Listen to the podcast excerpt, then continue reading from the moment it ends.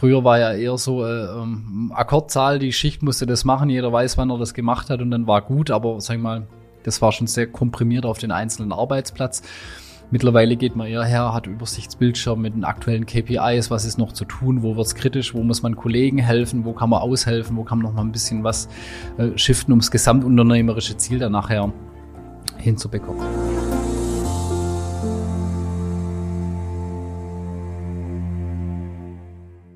Herzlich willkommen zu einer neuen Folge Industrie 4.0, der Expertentalk für den Mittelstand. Wir schauen uns heute gemeinsam die smarte Fabrik oder wie wir es jetzt heute mal nennen, Produktion 4.0 ein bisschen genauer an.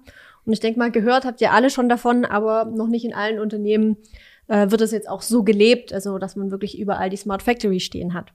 Äh, zusammen mit meinem heutigen Gesprächspartner Pascal Löchner, er ist Head of Sales und Geschäftsführer hier bei der L-Mobile, denken wir uns heute mal ein bisschen tiefer in das Thema rein. Und ja, hallo Pascal, schön, dass du heute da bist. Hallo Andrea.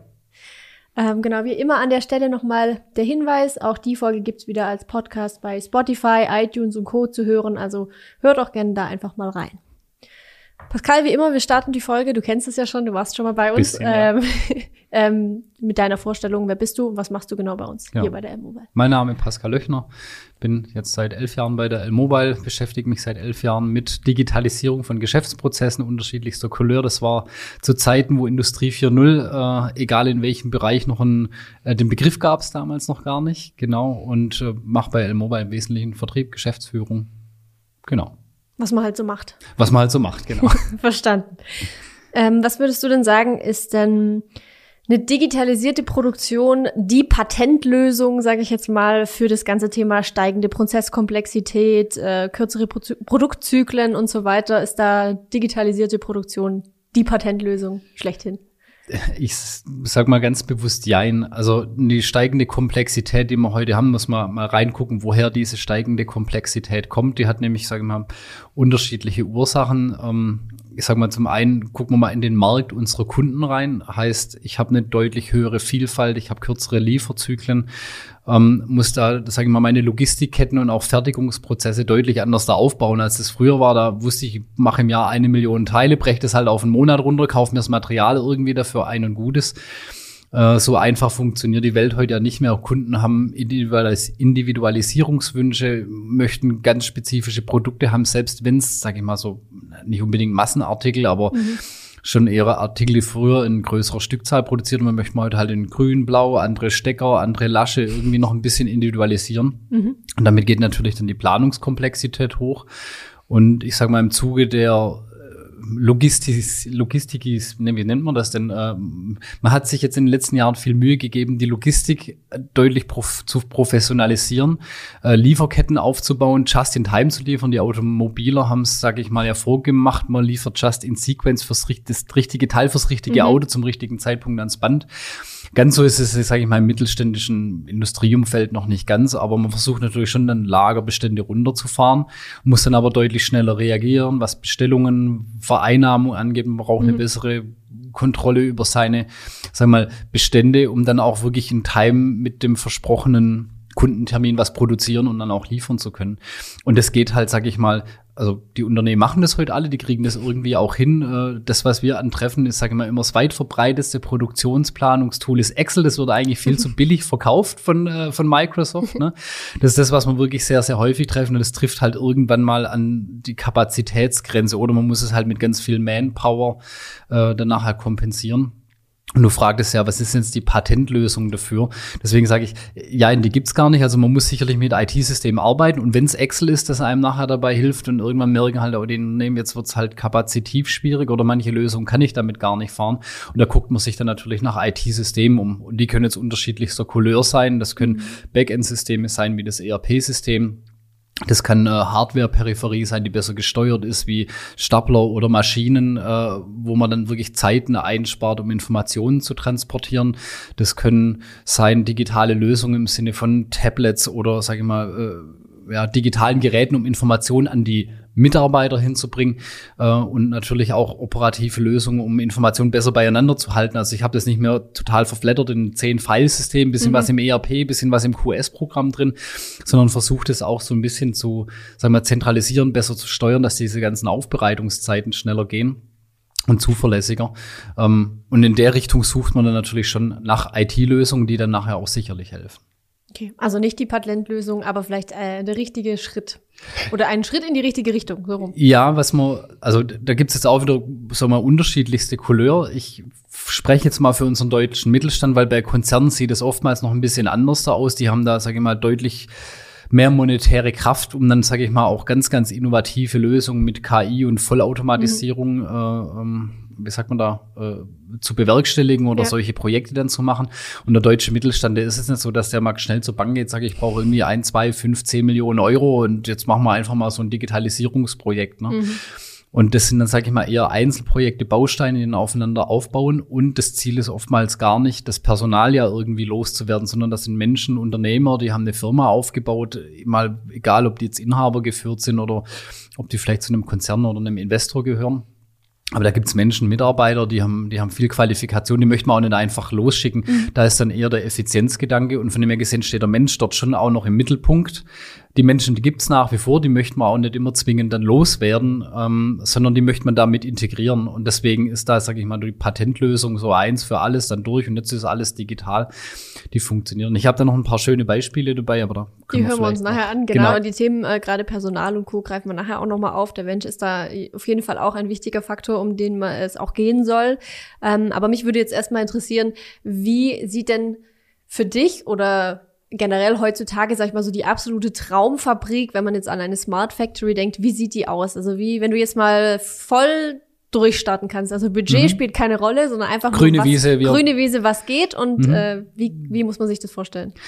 Ja, ich weiß gar nicht, ob das so das passende Beispiel ist, weil grüne Wiese treffen wir ja im seltensten Falle an. Ich versuche es trotzdem mal ein bisschen zu formulieren. In den meisten Fällen haben wir ja eine gewachsene Firma, Bestandsgebäude, da haben, hat sich, haben sich Dinge etabliert. Das wird, also das wird jetzt ein bisschen abstrakt. Also äh, wenn man mal, also wenn ich so wünschte, was spielen würde, ähm, dann setzt sich das aus ganz vielen Einzelkomponenten ein, die mit Digitalisierung auch ein bisschen was zu tun haben, nicht immer, äh, eher aus so ein bisschen aus dem Lean-Gedanke raus. Äh, ja, machen wir, fangen wir mit dem Optischen an. Eine große Halle, weite Flächen, äh, übersichtlich, hell, schöner Boden drin. Ne? Das ist das, was man, sag ich mal, so einer modernen Fabrik dann meistens sieht. Gute Beleuchtung. Mhm. Dann ähm, guckt man dann an die Arbeitsplätze, beziehungsweise schauen wir erstmal so auf die Prozesse. Meistens sind dann oder sollten dann dort die Prozesse durchdacht sein. Heißt, links war ein Eingang, rechts war ein Ausgang, dazwischen wird was getan. An der Seite haben wir vielleicht noch die Läger, wo dann Material bereitgestellt wird. Ein gutes Abwägen zwischen Hauptlager, Kanban-Lägern an den einzelnen Arbeitsplätzen im Materialflussprozess möglichst optimal zu gestalten. Genau, dann ähm, ergonomische Arbeitsplätze sind sicherlich was ganz Tolles. Zur Ergonomie gehört dann sicherlich auch ein Stück weit das Thema digitale Arbeitsplätze. Heißt, ich habe an jedem Arbeitsplatz dann auch ein digitales Terminal, wo ich auf alle relevanten Produktionsinformationen zugreifen kann und diese dann auch zurückmelden kann. Ähm, komplettes WLAN, Netzwerkanschluss in der Halle. Vielleicht ein bisschen Ortungstechnologie noch drin. Also dann mhm. äh, kommen wir schon ein bisschen so an das Thema Tracking. Äh, mal völlig egal, welche Ortungstechnologie man da nachher nimmt. Äh, viel bewegt sich von selber. Staplerfahrer gibt es eigentlich fast keine mehr. Also entweder Fördertechnik, fahrerlose Transportsysteme, die dann, sagen wir, auch durch äh, Software, Materialflussrechner im Hintergrund gesteuert werden. Ähm, digitalisierte Produktion. Äh, alle Maschinen sind vernetzt miteinander, ganz, ganz wichtig. Ähm, heißt, ich habe, also um das mal so ganz praktisch zu beschreiben. Jede mhm. Maschine hat einen Netzwerkanschluss. Ich kann dort auf Signale, Sensorik nachher zugreifen. Ähm, ich habe eine fast schon erschreckende Anzahl an Sensorik irgendwo in dieser Werkshalle verbaut und dann eine Produktionssteuerung, die, sagen wir mal so, zur Hälfte maschinell gesteuert wird. Also sagen wir mal so, die ganze Materialflussgeschichte, die wird weitestgehend autonom von dem System selber gesteuert. Mhm.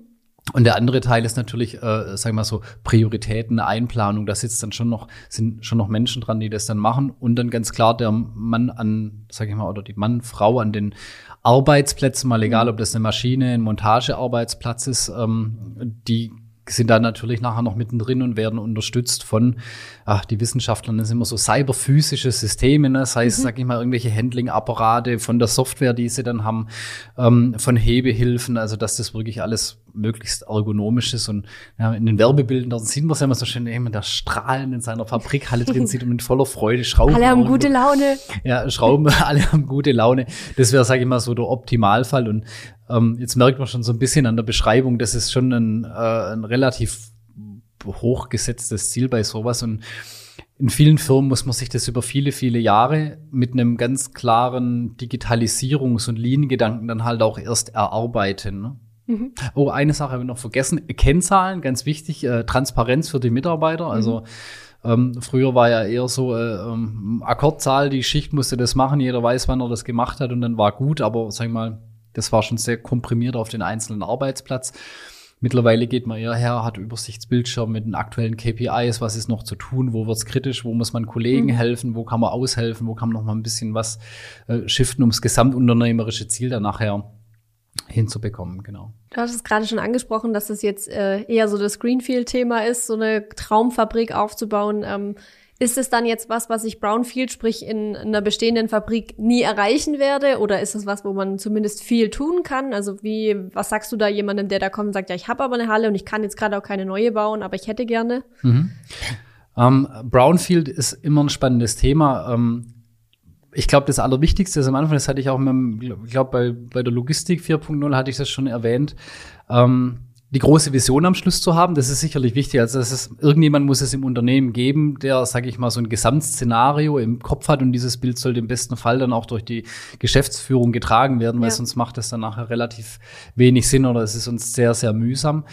Und dann kommt ein Faktor, wo ich ein schlauer Mann hat mal gesagt, die, die Leute scheitern nicht an ihren Zielen, weil sie zu hoch gesteckt sind, sondern weil sie die Zeiträume zum Erreichen dieser Ziele viel zu eng stecken. Und gerade, mhm. sage ich mal, bei bestehenden Firmen, bestehenden Strukturen und auch mit einem bestehenden monetären Gefüge beim im Mittelstand, da geht halt nicht alles immer in einem Jahr. Ne? Und jetzt muss man das so ein bisschen auf der Zeitachse dann auch zurecht sortieren, seine Prioritäten nehmen und dann die Baustellen angreifen, wo es momentan entweder am stärksten schmerzt oder wo das stärkste Potenzial des Nutzens dann nachher äh, zu erreichen ist. Mhm. Und mit den Themen sollte man beginnen, hat dann seine 58 anderen Themen schon auf seiner, sag ich mal, Wunsch- und To-Do-Liste. Ja. Da sind vielleicht auch manchmal Themen dabei, die sind jetzt monetär nicht eins zu eins darstellen. Also da kann ich mir nicht immer ein einen Nutzen rausrechnen. Wir haben auch große Projekte, die liegen dann irgendwo in einem Bereich so halbe Millionen Euro, schon mit einer starken Digitalisierung. Und das Unternehmen weiß schon, klar, man kann Nutzen herrechnen, aber so ganz, ganz eindeutig ist das mit dem Nutzen nicht. Und am Schluss ist es dann schon auch noch mal eine, eine Wollensfrage. Ist natürlich bei Investoren geführten Unternehmen ein bisschen schwieriger zu verargumentieren. Da ist dann eher ja, der, der Blick in die Zukunft, das ist der richtige Weg, ist mhm. äh, der wichtige. Also das ist irgendwie wie beim Telefon, gell? Da denkt, also früher war Telefon, war ein Telefon, da schicke ein, schick ein Telegramm oder mit der Post noch einen mhm. Brief, gell? Würde ja heute kein Mensch mehr drüber nachdenken, hätte man das den Leuten damals erzählt, hätten sie auch nicht dran geglaubt. Heute telefonieren ja auch viele Leute schon gar nicht mehr gerne, sondern schicken lieber eine Nachricht. genau, oder, oder das halt ganze Thema Chatten, kollaboratives Arbeiten, das sind jetzt so Dinge, die sind heute schon fast irgendwie normal und so ist es mhm. dann, sagen wir mal, in der Produktion mit der Digitalisierung. Also davon bin ich felsenfest überzeugt und auch, weil, also das ist unser Business, ich sehe das bei unseren Kunden immer, immer wieder. Das ist ganz klar der Trend, wo es dann nachher hingeht und interessanterweise, wenn die Leute auch mal mit einem fragwürdigen Nutzen so eine Lösung eingeführt haben, wenn man die dann nachher fragt, nee, äh, wegnehmen auf gar keinen Fall, das geht nicht mhm. mehr, weil ganz viele Effekte auch für das Unternehmen, die stellen sich dann erst nachher ein, die können wir auch wir als L-Mobile oftmals gar nicht vorher wissen, gell? Also klar hat man immer so eine Ahnung und verargumentiert es dann nachher auch. Aber oftmals merkt man erst im praktischen Doing, was da dann nachher eigentlich auch die Benefits dann da davon sind. Mhm. Ich vergleiche es immer mit, ähm, wenn man irgendwie neu gebaut hat und man plant eine Küche, ähm, da muss man ja ganz viel vorausdenken. Also wo möchte ich meine ganzen Töpfe, Teller, Tassen, was ich heute halt in meinem Hausstand schon irgendwie Wo sollen hab. die Elektrogeräte hin? Wo sollen die Elektrogeräte hin? Wo steht der Sprudelmax und der Thermomix und wie mache ich das Waschbecken und wo kommen die Dunstabzugshaube? Mache die nach oben oder nach unten und ja. Smart Home und kann ich meinen Backofen mit der App irgendwie? Das sind ja laut ganz komplexe Fragen dann nachher, ne? Und jeder, der schon mal irgendwie eine, ich nehme jetzt bewusstes Beispiel, weil viele Leute sowas schon mal gemacht haben, wie sich das in der Küche nachher wirklich erst anfühlt mhm. und ob das dann die richtige Entscheidung war, also ob ich mir jetzt einen Backofen, einen No-Name-Backofen für 700 Euro hole oder den tollen Bosch Smart Home Backofen für zweieinhalbtausend Euro, der Mikro-Backofen mit Pyrolyse und sonst noch was dabei hat, die Frage kann ich letzten Endes erstmal so nach, ne, nach einem Jahr in der Küche mhm. beantworten. Und ich hoffe, dass der Vergleich jetzt nicht so abstrus ist, aber ich glaube, das kommt dem dann vom Gefühl nachher schon relativ nah. Man kann es, glaube ich, ganz gut nachvollziehen. Also man muss halt die Dinge auch mal ausprobieren und erleben. Man kann nicht immer alles im Voraus planen, genau. sagen wir es mal so. Gut, wir haben jetzt gehört, äh, wo es hingehen kann, wo es hingehen darf, sage ich jetzt mal. Ähm, wieso haben dann jetzt nicht alle Mittelständler das schon gemacht? Wenn man, man hört ja raus, es macht irgendwie Spaß, es ist, glaube ich, auch nicht, äh, also es ist auch sinnvoll und irgendwie hängt es ja doch trotzdem immer wieder an diversen mhm. Dingen mhm. bei den Unternehmen. Woran, warum haben es nicht alle schon gemacht? Eigentlich liegt es genau an den drei Themen, die ich schon, sage ich mal, genannt habe. Vision, Investment und die Zeitachse. Das sind, sage ich mal, so die drei Themen, wo ich, wo ich auch immer wieder merke, dass es da am meisten knackt. Ich fange eigentlich hängt es auch immer mit der Vision dann nachher zusammen, weil wenn da kein richtiger Treiber dahinter ist, auf äh, Unternehmensführungsebene, dann, dann bleibt es dann immer stecken, weil die meisten Digitalisierungsprojekte, ich möchte nicht sagen, dass Digitalisierung per se teuer ist, äh, das, das wäre faktisch nicht richtig. Wir haben auch ganz schlanke kleine Digitalisierungslösungen, aber irgendwo muss man nachher investieren. Ne? Und wenn die Vision da ist, sowas zu tun, dann fällt Investment immer schwierig. Dann ist natürlich das Investment selber, da hängt es dann immer so ein bisschen Finanzierung und die Nutzenargumentation dann nachher ab. Also den Nutzen muss ja auch jedes Unternehmen dann für sich selber bewerten. Das fällt vielen Unternehmen ganz, ganz schwer. Vor allem dann, wenn die Vision noch sehr vage ist und so keine ganz klare Vision dran steht und viel über Nutzen verargumentiert werden muss, dann fällt es da oft ganz schwer, den Nutzen so ganz klar darzustellen. Also jeder hat so ein Bild irgendwie immer im Kopf, mhm. aber so das richtig auf eine Nummer hinten auszurechnen, das ist dann ganz, ganz schwierig. Und oft, was dann ab und zu mal passiert, sind dann, sage ich mal, auch ähm, ja, warum dauert es dann lange? Also die Zeitachse, von der ich spreche, wenn man solche Projekte beginnen, dann hat man vor allem auch in größeren Firmen ähm, dann immer ganz viele Player am Tisch und dann zieht, dann hat jeder, sag ich mal, seine Vorstellung davon, unterschiedliche Abteilungen, IT, Produktionsplanung, Geschäftsführung, dann kommt es vielleicht das HR, der Betriebsrat nachher noch mit dazu und dann stretcht sich sowas auch immer auf einer Zeitachse und das wird dann immer relativ zäh und manchmal dann auch ein bisschen frustrierend, weil oft auch wenig Erfahrung mit solchen Digitalisierungsprojekten, insbesondere im Bereich der Produktion da sind. Und äh, da gehen manche Projekte dann, bleiben da eigentlich schon, mhm. bevor sie richtig losgegangen sind, so auch ein bisschen äh, stecken. Jetzt ist ja die Frage, das ist ja die Frage nach den Gründen und es kommt ja eher, ist ja eher noch die Frage, wie kriegt man das denn tatsächlich besser hin? Und ich sage immer noch, Vision, die muss irgendwie da sein, ähm, sonst wird schwierig. Dann die gewisse Beharrlichkeit zu haben und auch an diesem Kurs nachher dran festzuhalten und auch manchmal zu sagen, okay, ähm, alle gucken immer irgendwie so nach Amerika zu den Big Playern, wow, da wird digitalisiert innerhalb von Nacht gibt's nagelneue, Digi also neue Unternehmen aus dem Boden geschampft, mhm. äh, Fintech-Unternehmen, Biotech-Firmen, die wirklich in kürzester Zeit bemerkenswerte Ergebnisse hinbekommen.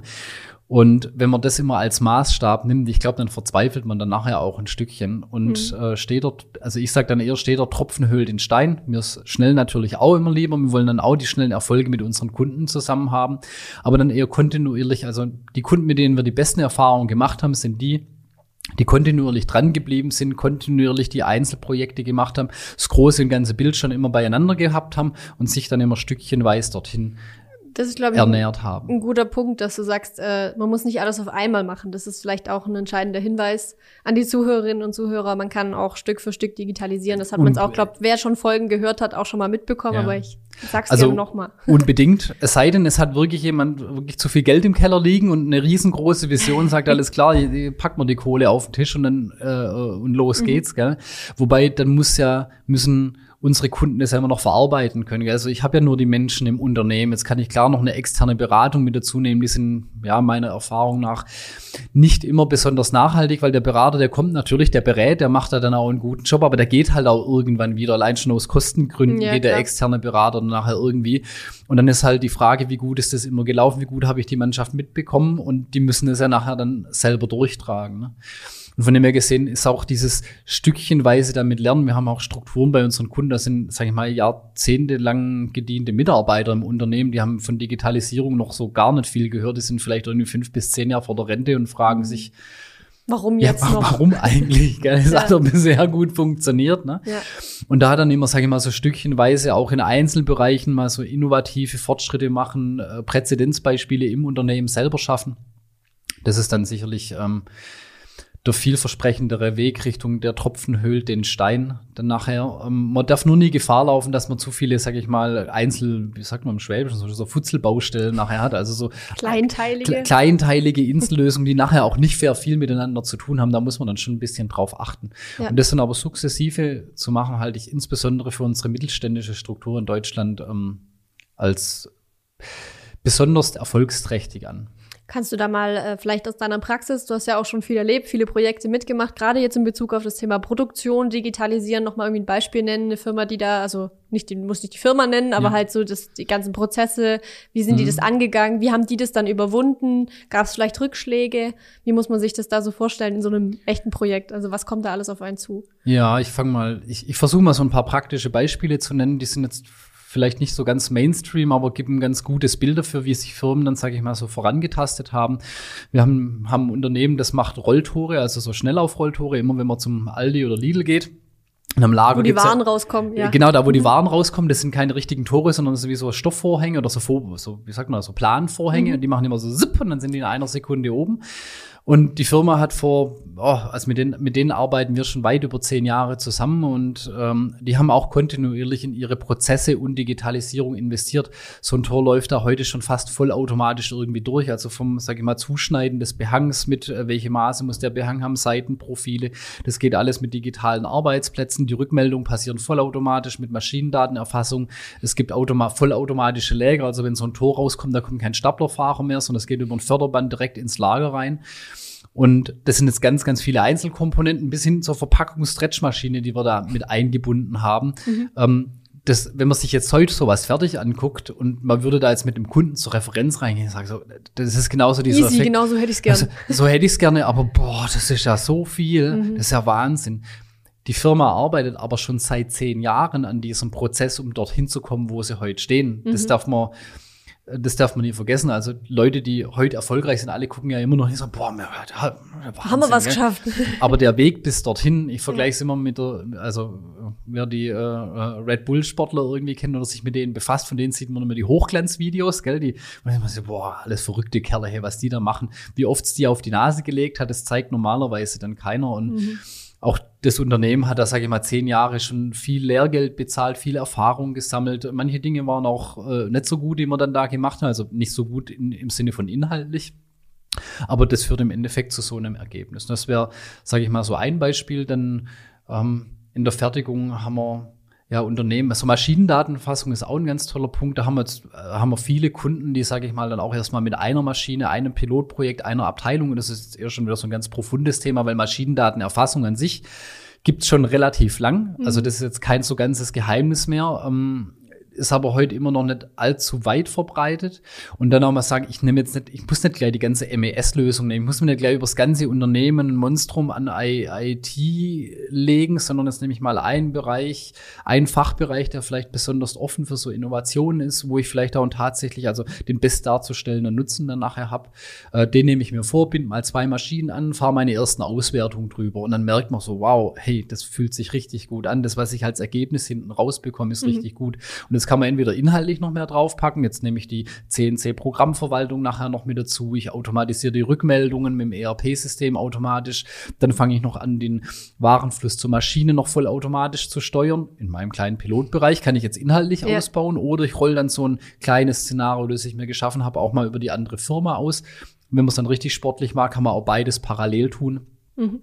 Das wären so, sage ich mal, Sachen aus dem Bereich äh, Maschinendatenerfassung. Dann ähm, so ganz neue Technologien habe ich auch noch ein Beispiel mit dabei. Haben Unternehmen, die haben äh, die fertigen Kunststoffteile. Äh, die waren jetzt übrigens auch auf unserem äh, E-Label-Webcast äh, die Woche mit dabei oder auf unserer E-Label-Veranstaltung. Also jeder, der sich dafür interessiert, kann dann mal bei YouTube ist das Zeug nachher, glaub live, ne? Da kann man sich dann anschauen.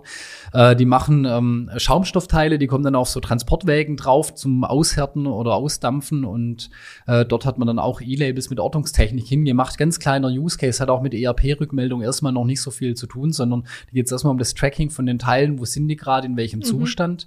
Ähm, dann hat man, glaube ich, schon eine Schnittstelle auch zum, zum dortigen SAP dann geschaffen. Das war auch erstmal so ein, sagen wir mal, verhältnismäßig kleines Projekt, auch wenn der Hardware-Invest dann für mhm. die Technologie an sich relativ groß war. Aber die können jetzt dann auch drauf aufbauen, so sukzessive diese Technologie für andere Dinge nutzen. Das wären jetzt mal so drei ja völlig unterschiedliche Beispiele, die man nennen kann. Jetzt vielleicht noch ein viertes und dann lasse ich es auch gut sein.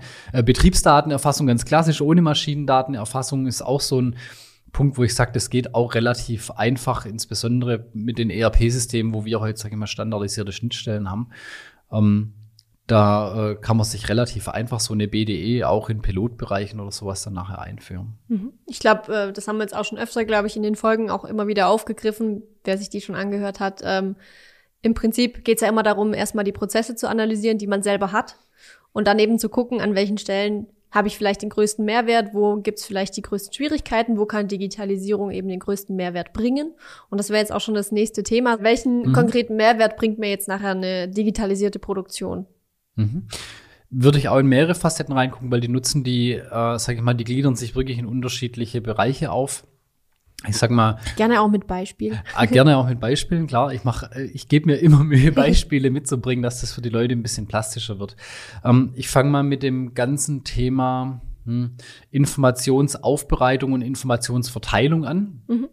Das ist ein ganz, ganz großer Punkt. Also wenn ich mir äh, heute angucke, wie Informationen heute aufbereitet werden, wo die im Unternehmen liegen, in verschiedenen Systemen, sei es von Filesystemen bis ERP-System bis QS-System, wie die nachher für einen Fertigungsauftrag zusammengezogen werden, mhm. ausgedruckt werden, verteilt werden an die richtigen Stellen, wieder eingesammelt, im Notfall korrigiert werden, äh, Bestände auf einmal gesperrt werden müssen, weil QS-seitig irgendwas nicht passt, dann entsteht dort schon ein relativ großer Overhead. Das Witzige ist, das wird bei vielen Firmen gar nicht so sehr als Overhead dann nachher wahrgenommen, also mhm. solange da keiner richtig strategisch drauf guckt, sondern das ja, das gehört halt zum Tagesgeschäft dazu. Das ist erstmal. Das ist einfach da. Das ist einfach da, das ist so, gell? Ne? Ja.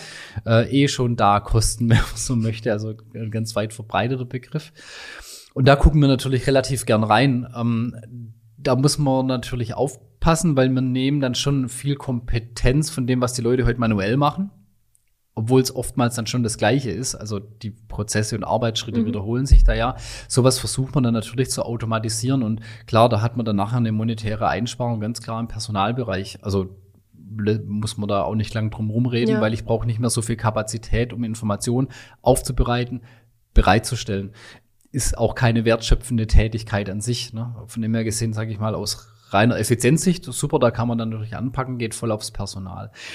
Nutzen, den man dann noch mit gewinnen kann, ist selbstverständlich dann Zeit. Ne? Ähm, das trifft nicht bei allen zu, weil mhm. manche machen das mit viel Manpower, kriegen sie das auch in kurzer Zeit, aber da habe ich halt genau die Manpower, von der ich gerade gesprochen ja. habe. Für all die, die das nicht hinkriegen, die da an der Stelle schon zu lang brauchen, was den, sagen wir so, Planungs- und Verteilungsprozess angeht, da kriege ich dann natürlich einen Zeitgewinn raus. Zeitgewinn, kürzere Durchlaufzeit, ich bin nachher schneller beim Kunde draußen. Das ist, sage ich mal, so ein ganz, könnte ein Wettbewerbsvorteil sein. Ja. Der ist jetzt natürlich äh, monetär schwer zu bewerten. Also den muss man auch hoch individuell pro Unternehmen am besten mit dem Vertrieb dann nachher bewerten, weil ähm, wo schreibt man da, eine, also welche Eurozahl schreibt man ja. dann für, einen, für einen Wettbewerbsvorteil dann nachher hin? Genau, das wäre, sage ich mal, so eine zweite Ecke Wettbewerbsvorteil in Bezug auf Geschwindigkeit. Äh, Geschwindigkeit natürlich dann auch, wenn man, sage ich mal, die Informationen in der richtigen Qualität, an der richtigen Platz sind, dass weniger Fehler gemacht werden. Mhm. Äh, spare ich natürlich dann nachher auch nochmal Zeit. Qualitätsthemen äh, kommen auch mit rein. Also wenn ich, sage ich mal, dann die Dinge besser fertigen kann in der gleichen Zeit und mit einem besseren Ergebnis zum Kunde kommen, das ist sicherlich auch nochmal so ein Einsparpotenzial. Natürlich die ganzen Prozesskosten an sich mhm. äh, äh, können runtergehen. Das ist meistens dann aber auch tatsächlich Personal, also weil ich einfach, sagen wir, deutlich straffere Prozesse dann nachher fahren kann, wo weniger manuelles Rückfragen, Telefonieren, Rücksprache dann nachher stattfindet. Ähm, dann kommt ein ganz spannender Punkt, der kommt häufig aus der Konstruktion. Ähm, Rückfluss der Informationen aus der Fertigung, weil Dinge gut, schlecht laufen, man anders da machen kann. Das sind meistens eher, sage ich mal, auch zeitraubende Dinge und da gibt es dann auch, sage ich mal, Kollaborationstools, wo ich dann mhm. direkt aus dem Fertigungsauftrag schon, sage ich mal, den Rückfluss an Informationen an eine zum Beispiel Konstruktion geben kann, ähm, wie ein Teil besser gemacht werden kann. Mhm. Ja, ganz klar. Ähm, dann, ähm, was, wenn wir von Fertigung sprechen, ähm, klar die Schnittstelle Richtung Logistik. Auch da, sage ich mal, Straffung, Prozess eher, was die zeitliche Ebene angeht, ne, dass mhm. ich dann auch wieder schneller hinten rauskomme. Das sind ja schon zehn Bausteine Richtung Zeit hinten raus. Dann gibt's noch einen ganz spannenden Punkt. Ähm, äh, das, ja, äh, Produktion muss man, das ist jetzt ein bisschen weites Spielfeld, wenn man im Bereich IoT reinschaut. Also ich überwache jetzt zum Beispiel meine Maschinenanlagen, Systeme beim Kunde draußen, um dann zum Beispiel dort Rückschlüsse auf äh, Fertigungsverfahren zu ziehen. Das heißt, ich habe irgendwie beim Kunden Reklamationen, kann jetzt nachvollziehen, äh, Teil 0815 mit Charge XY war irgendwie immer defekt oder mhm. geht unter bestimmten Parametern, Druck, Hitze, Temperatur, was beim Kunden dann immer so passiert, geht es immer defekt. Und jetzt kann ich mit diesen Daten, also du fragtest ja gerade explizit, ja, was mache ich denn mit den Daten? Ja. Jetzt kann ich mir auf Basis des, des Rücklaufes, das ich dann da habe, zum Beispiel durch einen Customer Support, der sammelt diese Feedbacks dann ein. Ich kann das mit den Daten abgleichen, die ich in der Fertigung dann nachher habe und kann dann natürlich da Rückschlüsse drauf ziehen, wie ich jetzt auch wieder in der Konstruktion Produkte, Fertigungstechnologien mhm. dann nachher verändern kann. Das ist sicherlich auch ein Punkt. Dann äh, vorbeugende Instandhaltung äh, geht wunderbar mit diesen Daten, weil ich dann schon deutlich besseren Überblick habe, welche Maschinen, welchem Zustand, wie lange läuft schon irgendwas und kann dann schon deutlich vorbeugender hier eine, eine Wartung ähm, äh, und Instandhaltung dann äh, planen. Auch mhm wirklich einplanen, dass jetzt immer, also es geht immer dann kaputt, wenn es niemand wenn's, braucht. Wenn es ne? gerade geschickt ist, ja. Genau, wenn es ungeschickt ist. Und so kann ich, sagen mal, deutlich, ähm, also nicht nur reaktiv, sondern proaktiv dann, sage ich mal, so Instandhaltungsarbeiten dann planen. Das sind jetzt so, sage ich mal, ein paar Beispiele, die mir so salopp einfallen. Es gibt noch ja, 500 weitere noch ein paar mehr, genau. Beispiele, die muss man sich immer im Kontext mit dem Kunden zusammen anschauen. Ja, nee, es ging ja auch einfach mal darum, ein bisschen mhm. ein Gefühl dafür zu bekommen, was dann nachher hinten raus alles ja. äh, verbessert wird.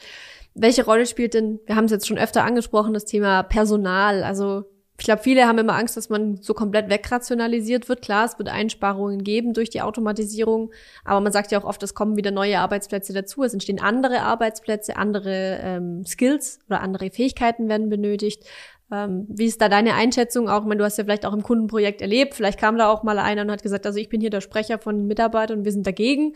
Oder, oder was hast du da, sag ich mal, erlebt? Oder ist da tendenziell erstmal ein offenes Mindset da? Ja, also so, sag ich mal, Betriebsrat ist das Stichwort. Die sind dann natürlich schon immer sehr vorsichtig, wenn es ja. dann, sag ich mal, um solche Optimierungen geht. Und dann ist schon halt auch immer die Frage, was passiert denn mit den Mitarbeitern? Die Digitalisierung hat schon, sag ich mal, ich möchte nicht sagen, das Ziel des Ziel ist ein anderes. Also, äh, sagen wir mal, das Ziel sind ja, sagen wir mal, eher so, dass Geschäftsmodelle, die heute irgendwie funktionieren, anders zu funktionieren. Also wo man es ganz, ganz deutlich gesehen hat, um so ein abstraktes Beispiel zu nennen, ist ja das ganze, der ganze Bereich Einzelhandel. Gell? Mhm. Ähm, mir blutet selber ja auch ein bisschen Herz, wenn man so durch die Innenstadt läuft und, und die kleinen Läden machen dann immer stärker zu. Andersrum, wenn man halt mal fragt, ja, wer bestellt denn alles online und mhm. äh, ob er das gern tut. Und ja, natürlich, jeder bestellt irgendwie gern online was, weil es halt schneller geht. Ich kann abends auf dem Sofa mein Zeug noch raussuchen. Manchmal auch unabhängig zeitlich. Ich meine, ne? der Grund der, der Trennscheibe hier hat dann auch noch mal zum, äh, sag ich mal, zu einer Verstärkung Verstärkung dieses Faktors geführt. Ne? Ja. Und auch bei uns, sage ich mal, in den Fertigungs Projekten hat man gemerkt, ja, der persönliche Kontakt, um Informationen auszutauschen, ist in der Fertigung dann doch noch relativ hoch. Gell? Also ich muss mein Papier da runterbringen und ich muss mhm. soziale Interaktionen machen, um Fragen zu klären. Das fällt halt jetzt erst in Zeiten von Plexiglasscheibe erstmal, sagen wir, dann noch mal deutlich stärker ins Gewicht. Ähm, die Frage ist jetzt, was passiert mit den Leuten? Klar, sage ich mal, die nicht wertschöpfenden Tätigkeiten, die die möchte man dann runterfahren. Es werden auch neue Arbeitsplätze entstehen, sicherlich. Die sind dann aber eher im Bereich der Höherqualifizierung. Also die ganzen Systeme, die ich mir dann aufbaue, die müssen gemanagt werden. Also eine mittelständische Firma hat heute nicht mehr nur einen ITler, der nach Drucker und Kopierer guckt und Bildschirme und Tastatur und Maus, sondern mhm. ähm, da gibt's dann vielleicht sogar schon zwei Stück, die gucken eben nur nach äh, Infrastrukturen. Dann gibt's zwei Stück, die gucken nur Prozesse, IT-Systeme, Integration, Schnittstellen. Mhm. Und dort werden dann vermehrt Jobs entstehen. Und auch, sage ich mal, bei so Maschinenanlagen, Steuerungen, ähm, Steuerung der Automatisierungstechnik, dort werden die eigentlichen, sage ich mal, Arbeitsplätze dann entstehen und nicht mehr beim äh, Teile zusammenstecken oder Paletten von A nach B mhm. fahren. Jetzt äh, gehört natürlich äh, zu dem Thema neue Arbeitsplätze, auch oft das Thema neue Geschäftsmodelle. Also es entstehen quasi nicht nur andere Möglichkeiten der Arbeit mhm. oder andere Dinge, die getan werden müssen, sondern ja auch manchmal komplett neue Geschäftsfelder, die man vielleicht vor zwei, drei Jahren noch gar nicht, an die man noch nicht gedacht hat. Ähm, wie erkenne ich denn sowas für mich und mein Unternehmen? Also wenn ich jetzt sage, ich digitalisiere, dann gehen die meisten wahrscheinlich erstmal davon aus, okay, ich mache so, ich, ich verbessere meinen Prozess, ich werde vielleicht schneller, ich habe vielleicht eine Kosteneinsparung, aber man denkt ja nicht unbedingt gleich dieses Thema Geschäftsmodell mhm. mit. Äh, ist das was, was man vielleicht tun sollte? Ja, ähm, da an der Stelle hat einen ganz eindeutigen Rat. Das ist nämlich im Bereich, sage ich mal, Einzelhandel ja auch passiert. Und zwar irgendjemand hat sich ja mal Gedanken gemacht, eine Herr Bessos insbesondere, ähm, ja, was könnte denn für die Leute interessant sein? Oder also ein paar ganz große Beispiele sind äh, Jeff Bezos und, und Steve Jobs, ne? Die mhm. haben irgendwas erfunden, das gab es ja vorher noch nicht. Die, die mussten sich mal ausdenken, Was könnte denn irgendwie die Welt besser machen? Also muss man das nicht gleich immer in einem Riesenrahmen machen oder es gleich ganz, ganz so äh, visionär mhm. denken. Aber was ich, äh, beziehungsweise der Überzeugung bin ich, was sicherlich ganz ähm, ganz sinnvoll ist es sein, Kunden zuzuhören. Und Kunden geben einem ja ständig Feedback, sei es in Form von Reklamationen, von hohem Auftragseingang. Das sind ja alles, sag ich mal, Signale von meinem Kunden und den Kunden dann richtig zuzuhören mhm. und dann mal zu deuten, hey, was könnten denn die Kunden in Zukunft brauchen? Was macht mein Wettbewerb und wie kann ich mich davon differenzieren? Da fängt die Diskussion nachher erst eigentlich an. Und wenn ich da dann reingeschaut habe, mhm. dann kann ich mal überlegen, ja, wie kann ich das Ziel denn erreichen? Und dann kann es natürlich schon sein, also jetzt mal, ich treffe jetzt mal eine Annahme, ein Beispiel, ich habe vorher viele Standardteile oder ich was für ein Beispiel nehmen wir da? Ich mache äh, eins, das ist mir auch erst vor zwei Jahren oder so über den Weg gelaufen, Lackierpistolen mhm. für den Kfz-Bereich. Eigentlich ein simples Produkt, ähm, das muss jetzt nicht total viel können. Also das ist irgendwie so Druckluft rein, Farbtopf oben, Düse vorne. Da brauchen wir natürlich schon, also da steckt Haut drin. Ja, ne? klar. Aber ansonsten kann ich mal tausend Stück von den Dingern machen, muss halt vorne immer irgendwie eine andere Düse reinschreiben. Und äh, der Hersteller von denen, mit denen ich da zu tun hatte, die haben sich was überlegt. Die haben gesagt, hey, ähm, für einen Automotive-Bereich zum Beispiel irgendwie fällt es eh weg, weil da wird eh alles automatisch mhm. lackiert und bleiben noch übrig kleine Lackierereien, Autowerkstätten etc. Ne? Wir bieten denen eine Individualisierung dieser Pistole an.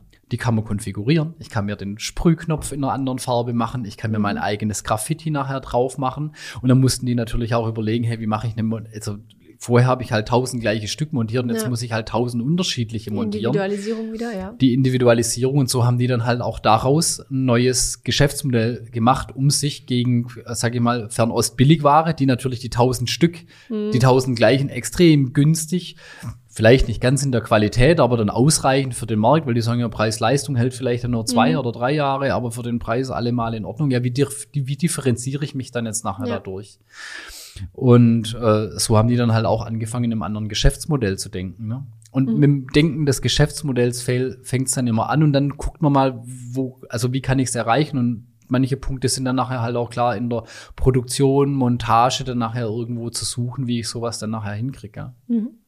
Wir waren jetzt vorhin schon in der Produktion 4.0, sag ich mal, unterwegs. Du hast auch schon so Technologien wie E-Label zum Beispiel angesprochen, Ortungstechnologien.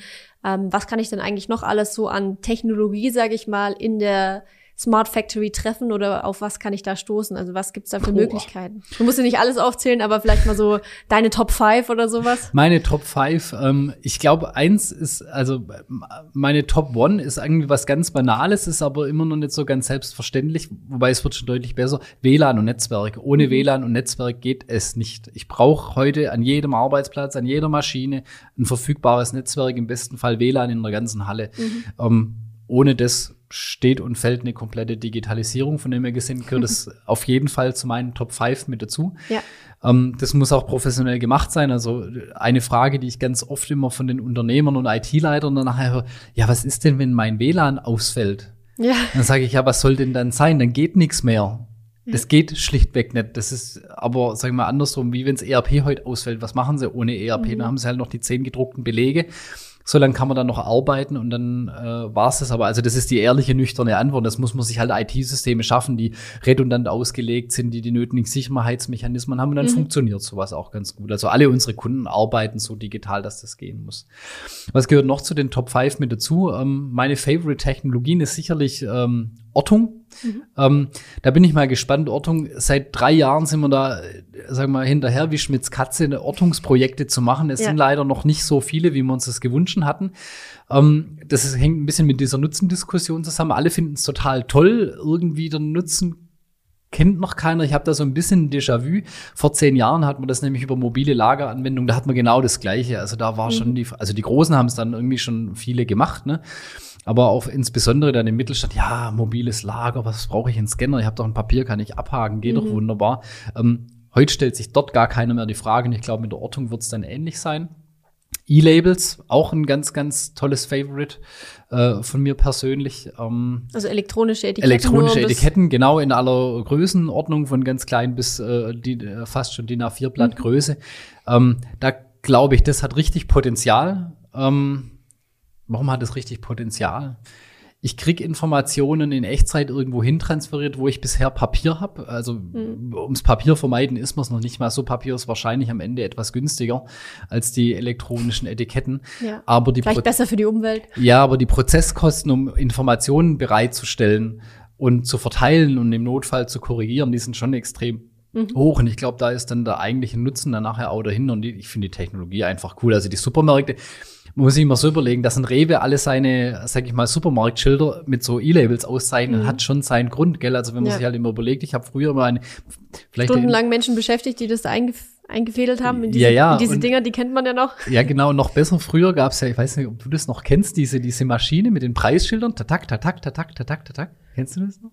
Jetzt spontan nicht, nein. Das, sind, das waren die Etikettiermaschinen, weil früher gab's ja dann ganz früher noch keine Barcodes, ne? Ja. Und dann gab's diese kleinen äh, Preisschilder, die so, so, so ein bisschen geschwungen waren, vielleicht so groß, ne? Mhm. Und dann gab's eine Frau im Supermarkt, die hat dann den Preis eingestellt auf dem Gerät. Ah, okay, und dann. Und hatte tatak, tatak, tatak, hat auf jeden Tetrapack Milch, tatak, tatak, tatak, tatak, tatak, hat, Oh, wow. quasi Mhm. drauf gemacht.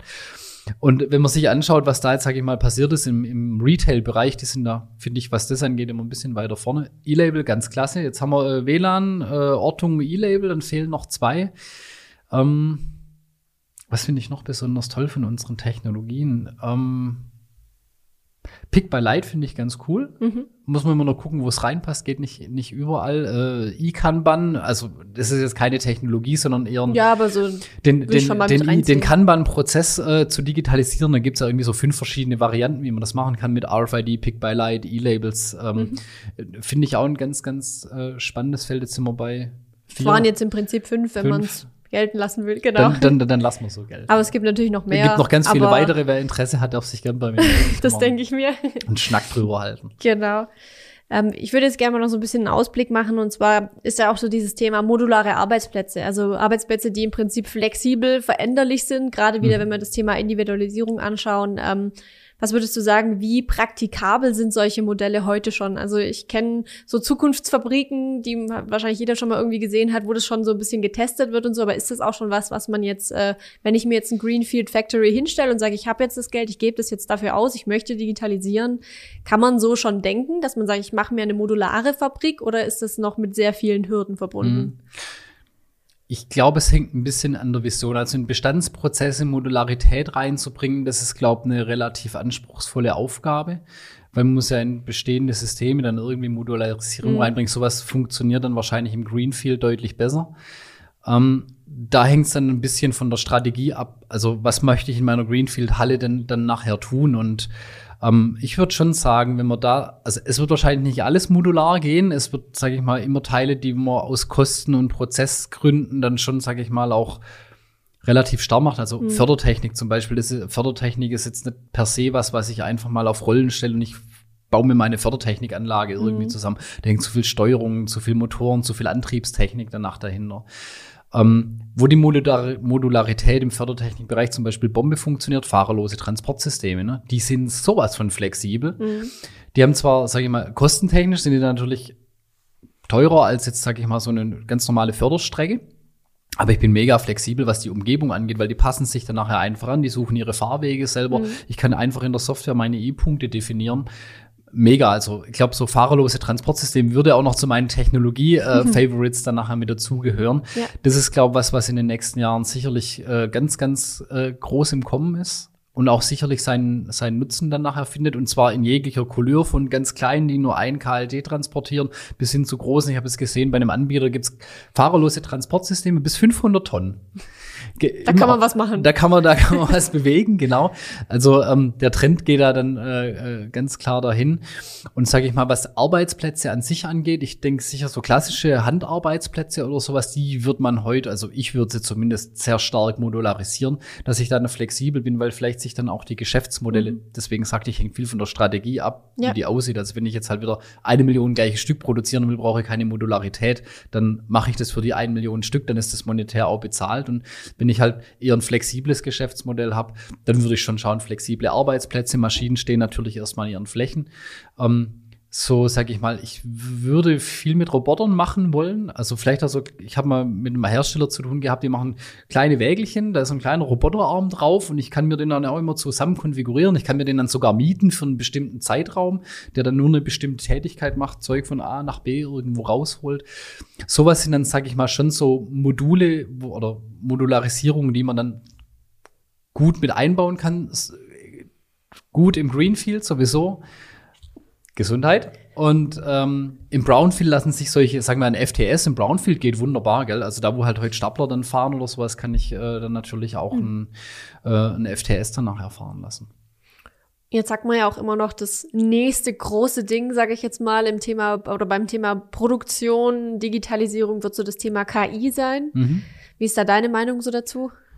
KI kann was ganz Großes werden, momentan schwer greifbar. Ich habe mich noch nicht allzu tief mit KI beschäftigt. Die Frage ist ja immer, ähm, was ist KI? Wer rechnet da? Wer gibt die Rechnung denn nachher vor? Mhm. Ähm, das sind ja nachher so ganz spannende Fragen da drin. Und wie weit darf eine KI denn nachher bestimmen? Also, dass eine KI die Förderstrecke für ein FTS selber ausrechnet, früher nennt man sowas Materialflussrechner, auf jeden Fall wichtige Entscheidungen zu treffen. Ich glaube, das wird noch ein, ein ganz gutes, äh, sage ich mal, ein ganz gutes Stück brauchen, bis wir da dann nachher hinkommen und ähm, auf Individualitäten einzugehen, die mit menschlichen Bedürfnissen zu tun haben. Das wird sicherlich auch nochmal eine Herausforderung. Also im Autobereich, ähm, um da vielleicht so ein Beispiel zu nennen, da, äh, da kennen wir Diskussion, ja, darf das Auto jetzt hm, so bremsen oder Fragen. nicht bremsen? Ja. Darf ich, also äh, bremse ich für ein Kind und fahre in irgendwas anderes rein mit dem Risiko, was anderes zu treffen? Weiche ich einem Reh aus mit dem mhm, Risiko, äh, einen Fußgänger zu erwischen? Und da, also ich habe für mich selber da noch keine ganz abschließende Frage gefunden, welche Rolle KI dann da nachher tatsächlich spielt. Das bleibt spannend zu beobachten. Ich glaube sicher, da werden Dinge kommen. Auf jeden Fall. Das sind auch Dinge, die heute noch nicht vorstellbar mhm. sind. Mhm. Äh, da mache ich mich auch schon drauf gefasst. Also ich bin da schon, sage ich mal, voller Freu Vorfreude, was denn da tatsächlich kommt. Es kann gut ergänzen vor diesen, sage ich mal, ganz harten, krassen Entscheidungen. Mhm. Da weiß ich nur, da habe ich noch für mich kein abschließendes Fazit. Ja, muss ja auch noch nicht abschließend sein. Das nee, ist ja auch noch genau. Zukunftsmusik, sage nee, ich mal. Da gibt's auch noch mal eine Folge dann von uns mit einem KI-Spezialisten. Da freue ich mich da, sehr drauf. Genau, die kannst du dir dann mal anhören und dann können wir uns vielleicht danach noch mal zu dem Thema uh, unterhalten. Super gute Idee, ja. Sehr gut. Ähm, könntest du jetzt zum Abschluss noch einmal so für uns in einem Satz oder in drei Worten so für dich das Thema Smart Factory Produktion 4.0 zusammenfassen? Was ist da für dich so ein, ein Fazit? Machen. Das ist, glaube ich. nur ein Wort. Du fragst ja nach dem Fazit. Nee, ähm, machen sage ich ganz bewusst deswegen. Ähm, sich nicht entmutigen lassen, da den ersten Schritt zu gehen oder erste Schritte zu gehen, sich des Themas auf jeden Fall anzunehmen ähm, und seine eigene, sag ich mal, sein eigenes Bild, also das Statement und Fazit geht vor allem an die ganzen Unternehmer, die Firmen haben, Firmen leiten, an alle Produktionsleiter, ähm, sich selber mal ein Bild von so einer Smart Factory zu machen, wie die bei einem selber aussehen kann, weil wenn ich dieses Bild nicht im Kopf habe, dann dann kommt man tatsächlich in diese, sag ich mal so Einzellösungsthematik mhm. danach herein, ohne das große Ganze im Blick zu haben. Und wenn man das große ganze Bild erstmal im Kopf hat, dann sich sukzessive dran hinarbeiten, das ist schon, sage ich mal, so, ein, so, so eine Vision, die mich dann auch, sage ich mal, dann motiviert, unsere Kunden da drin dann mit zu begleiten dann nachher, wo ich auch glaube, dass unsere Kunden oder generell der Mittelstand in Deutschland mit dieser Vorgehensweise dann nachher ganz gut zurechtkommt. Und selbst, sage ich mal, die, sag ich mal, so Leute vom Fraunhofer, die sagen auch nicht, die krempeln sie nicht von heute auf morgen die ganze Firma um. Das geht nicht. Suchen sie sich ihre Use Cases raus, wo man, also machen sie sich ihr Gesamtbild, mhm. was gehen könnte, suchen sie sich die einzelnen Use Cases raus und gehen sie dann mutig in diese Bereiche vor, auch mal Dinge ausprobieren. Ähm, das ist natürlich immer, sage ich mal, ausprobieren ist immer blöd, weil ausprobieren kostet zwangsläufig irgendwie Geld, aber IT ist noch nie. Ohne geht's halt auch nicht. Ohne geht's nicht und IT war noch nie so ein Thema, wo man sagt, ich schiebe jetzt einfach, vor allem bei, bei komplexeren Zusammenhängen oder komplizierteren Zusammenhängen war noch nie so ein Thema, ich schiebe eine CD rein und dann funktioniert's wie eine Steuersparsoftware oder sowas. Schön äh, weil da hat's Finanzamt uns ganz klare Regeln vorgegeben. Ne? Äh, die rechnen dann einfach nur aus, ob was passt oder nicht. Ähm, da dann mutig sein, so ein bisschen was auszuprobieren, ist sicherlich ähm, kein Fehler oder ist eine sehr gute Sache.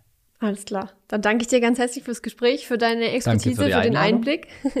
Und wir hoffen, ihr da draußen konntet wieder einiges aus der Folge mitnehmen. Pascal hat es gerade schon gesagt, einfach mal machen, loslegen, äh, sich Gedanken machen, ein Team aufstellen, vielleicht, dass das Ganze angeht. Ähm, wenn euch die Folge gefallen hat, dann lasst uns gerne einen Daumen nach oben oder eine Bewertung bei iTunes da. Und wenn ihr noch Themenwünsche habt oder vielleicht auch Fragen an Pascal oder generell ähm, zu, der, zu dem ganzen Thema, dann schreibt uns das gerne unten in die Kommentare oder schickt uns eine Nachricht. Und genau, dann würde ich sagen, wir sehen uns bei der nächsten Folge. Bis dahin.